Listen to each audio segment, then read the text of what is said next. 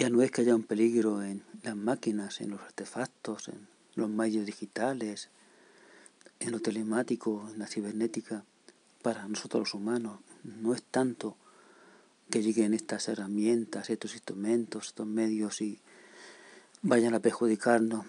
Para mí lo decisivo es otra cosa distinta, que nosotros, sin necesidad de esos artilugios, nos estamos maquinizando. Nos hacemos robots. Inventarán un robot para hacernos la vida más fácil, seguro que sí. Pero al mismo tiempo nosotros ya imitamos a ese robot. Y en mi tesis ya vieja del policía de sí mismo, que ahora empieza a verse asaltada, y la tengo en discusión. Yo pensaba que el policía mismo era un tipo de sujeto occidental que había caído hacia una nueva forma de dominación, en la que ya no requería un dominio brutal, absoluto, despótico, directo, como el antiguo, y que tampoco ya estaba dependiendo de un control de la comunidad, de la sociedad, como el posterior, y que él mismo se autorreprimía, autocontrolaba, autodominaba. Pero ahora, después de lo que está ocurriendo, tras los virus y por la guerra, todo lo replanteo. Hemos pasado, en mi opinión, del policía a sí mismo al ciudadano robot. Y hay diferencias, porque el policía de sí mismo era muy sencillo. Él nacía, recibía instrucciones y vivía su vida, como decía Jos Pérez, pues siguiendo ese manual, un manual para el empleo de sus días un manual para el uso de, de la vida. Y tenía una obediencia, sí, y un sometimiento constante, fijo, invariable. Y era lo que tenía que ser. Buen hijo, siempre lo digo así. Buen estudiante, buen trabajador, luego buen esposo o buena esposa, bueno o buena propietaria, y al final un cadáver en un cementerio de buenas y buenos demócratas. Así era el policía de sí mismo.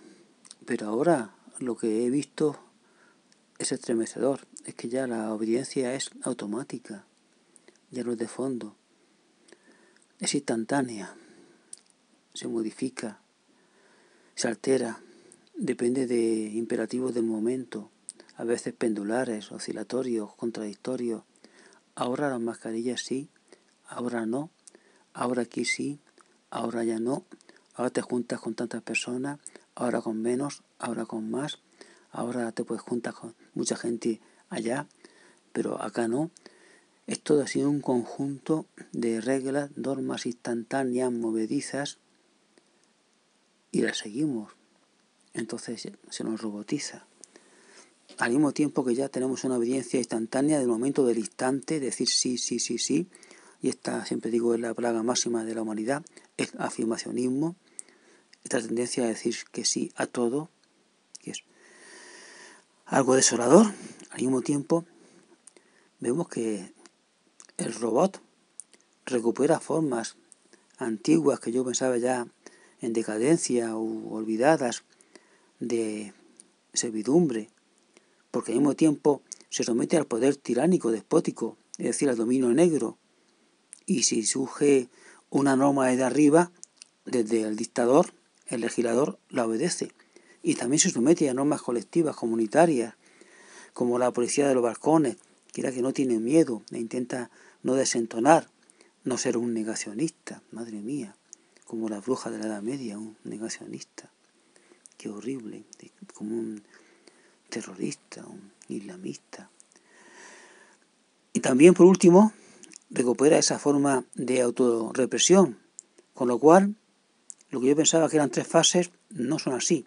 Son tres capas en el mismo individuo. Entonces, lo que somos, ciudadanos robots, depende de esto.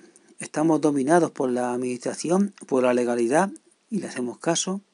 También estamos bajo el control de la comunidad, del grupo social que nos rodea, de la gente del entorno y le hacemos caso.